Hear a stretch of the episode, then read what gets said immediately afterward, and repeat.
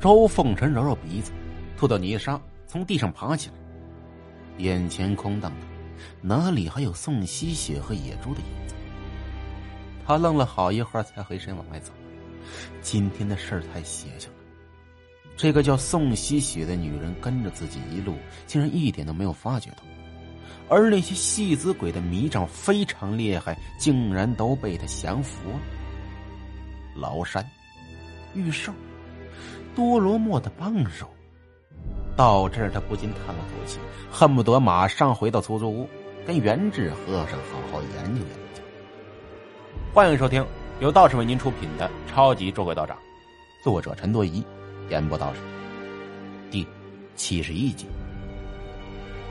等找到王敏和江浩时，天已经蒙蒙亮了，两人正躲在草丛中，大气不敢喘。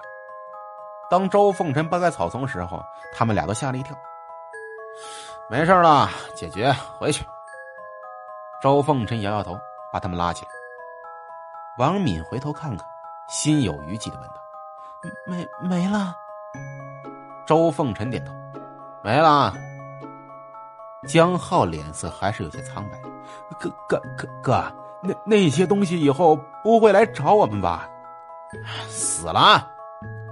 周凤臣摇摇头，爱答不理，心里有着事儿，自顾自往前走。快到旅社时，周凤臣才笑了一下，回头问道：“哎，今晚刺激不？”王敏点点头：“嗯嗯。”江浩大喘气儿：“哎妈呀，太刺激了，这辈子也没这么玩过呀！”得，刺激就好。周凤臣认真说道。把今晚的事儿都烂在肚子里，别随便跟人说。两人忙不迭的点头。进了旅社，三人收拾好行李，一起出门回市区去。江浩车子联系了修车店，有人拖回去，跟周凤臣挤在一辆车子上。中午的时候，快到了市区，江浩先下车回家，王敏开车把周凤臣送到出租屋门口。临下车前，周凤臣看着王敏，认认真真说道：“王警官，我劝你这种事儿以后少碰。我能帮你一次，不能帮你第二次。这次要不是我查到最后，你肯定死。”王敏沉默了一下，忽然拉住周凤臣的手说：“呃，我的身体你也看见了，要不你你你做我男朋友吧？”周凤臣甩开他。王警官，我不知道你是怎么想的，说出这种话。这种事儿吧，不是能利用的。你好好做你警察吧。说着，苦笑，开车门就走。到了出租屋，元智和尚自己正坐在大厅里，搓着脚丫子吃泡面。周凤臣奇怪问：“你这身子好利索了？”元智和尚满嘴吃的油乎乎的，用袖子这么一抹，哦。哦，哦，早上一起来浑身是劲儿，哼，呃，八成是好利索了。哎，你这一天一夜的跑哪儿去了？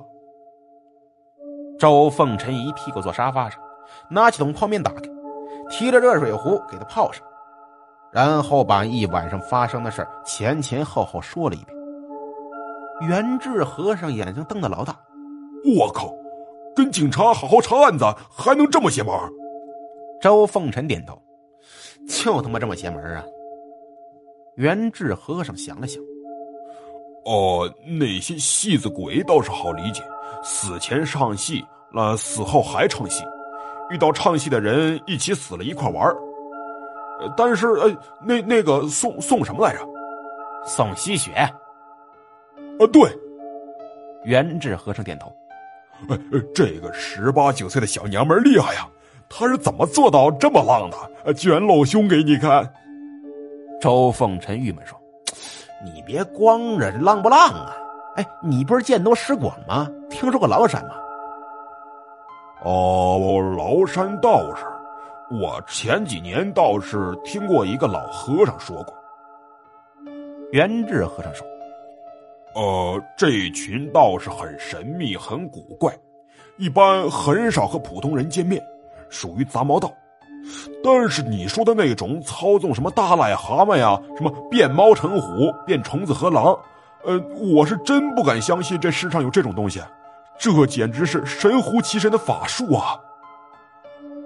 周凤臣苦笑说：“这没什么不敢相信的，只是很多人看不见而已。我爹以前说过，人以群分，物以类聚，什么人和什么人玩。如果我真的只是一个饭店小帮主，随便一个厉鬼就能把我弄死，哪能看到他呀？”元智和尚说：“哦，也也对，哎哎，但是他是你那仇人找来的。”按他说的意思，还有人的，哎，这么多个奇人一起上，你你有把握吗？周凤臣想了想，摇摇头，这这这事儿不好说呀。这天底下的奇门异术，一个比一个鬼呀，谁也不敢说谁比谁厉害呀。元智和尚感兴趣问道：“哎哎，我现在都不知道你是哪门哪派的呀？还你还有哪些本事？”周凤臣实话实说：“哎，和尚老大，我也不瞒你啊，我也不知道我是哪门哪派的，好像叫什么大眼道，但是这个道派书上没有看到过呀。呃，说到本领吧，呃，我现在想想都害怕。呃，从我六岁时开始，每年二月二都要被我爹塞进河水里泡上三天，他和周玲珑拿着皮鞭子在岸上等着。”哎，靠岸就抽。端午节用火烧，没油烧。鬼节把我塞进棺材里扔乱坟岗，棺材缝用钉子钉死。哎，重阳节最他妈离谱，把我全身骨头打断，疼上三天再接上。嗯，直到我十二岁那年，他才教了我武学一十八式，玄学三十六招。我这边刚学会，他那边死了。我到现在糊里糊涂的。元智和尚追问：“哎哎，那你这些本事最最牛逼的是啥样的呀？”周凤臣看他一眼：“最牛逼，最牛逼的用出来，我他妈就挂了。”元智和尚愣了一下：“呃呃呃，那你那些仇人来了怎么办呢？”我他妈也没想到能搞出这么大事啊！都是命啊！周凤臣苦笑说：“哎。”走一步看一步吧，等他们找来。不过我现在身边很危险，要不你走吧。元智和尚一瞪眼：“哎，你这说的什么话呀？咱哥俩虽然认识时间不长，但是过命的交情，老子就跟你一块玩，死了我倒霉。”周凤臣感动的不行，和尚老大。元智和尚挥挥手：“哦哦，你也别多想啊。”其实是我看你面相不像是短命鬼。周凤臣来的精神，哎，真的，啊，真的，我骗你干啥呀？第二天，周凤臣照常上班，不过老爹留下的唢呐和所有家伙事都是随身携带着，以防万一。晚上五点多的时候，正在厨房忙着，陈妈忽然笑吟吟的从外面进来了：“哟，儿子，忙着呢。”周凤臣放下菜刀，挠挠头，不是，妈，我正干活呢，你你这时候来干嘛？这一声妈，陈妈别提是多开心了。哎呀，今天可不能干活了啊！你，今天是你的大日子。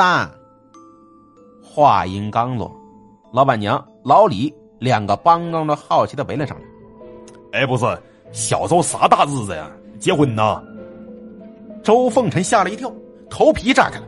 不是我这儿正切着菜呢，你喊我过去结婚，我我我接受不了啊！陈妈乐了，哎呀，不是结婚，但是先不告诉你。哎，走走走走走，别别干了，别干了，大家在酒店就等着你呢。哎，还有你们，还有你们，那个有空没有啊？到我们家酒店吃饭去啊！老板娘一听，一甩袖子，哎，关门，阿姨请客，不能不去呀。周凤臣一脑子雾水。但是吃饭不能不喊元智和尚，于是回了出租屋，把他也带上了。一群人，两辆车，直奔市区繁华地带。到了一家大酒店前，停了下来。陈妈指着灯火辉煌的酒店，说道：“儿子，气派吗？咱自己家开的。”